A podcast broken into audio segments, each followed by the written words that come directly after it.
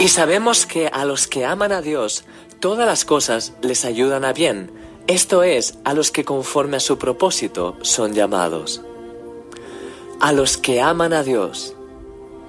Un día le hicieron esta pregunta a Jesús.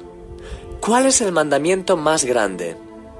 Él respondió, Amarás al Señor tu Dios con todo tu corazón y con toda tu alma y con toda tu mente y con todas tus fuerzas. Este es el principal mandamiento. Amar a Dios con todo el corazón significa amarle con tus sentimientos y con todo tu afecto.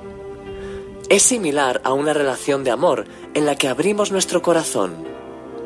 Dice la Biblia, yo soy de mi amado y mi amado es mío. Él apacienta entre los lirios. Amar a Dios con toda el alma es amarlo con el deseo de estar en su presencia, de estar unido a Él. Dice la Biblia, mi alma tiene sed de ti, del Dios vivo. ¿Cuándo vendré y me presentaré delante de Dios?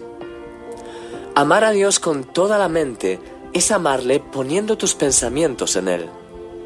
Dice la Biblia, en mi lecho me acuerdo de ti, pienso en ti toda la noche. Amar a Dios con todas las fuerzas es amarle con perseverancia.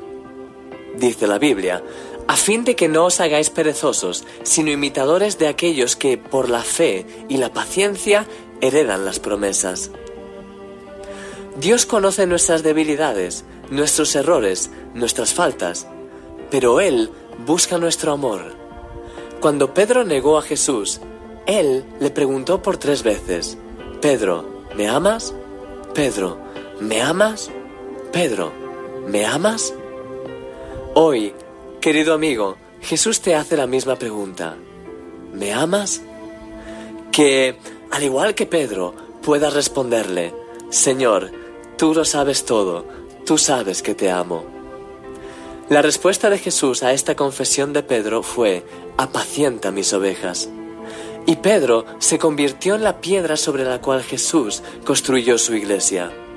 De hecho, después de su predicación en el día de Pentecostés, tres mil personas fueron bautizadas.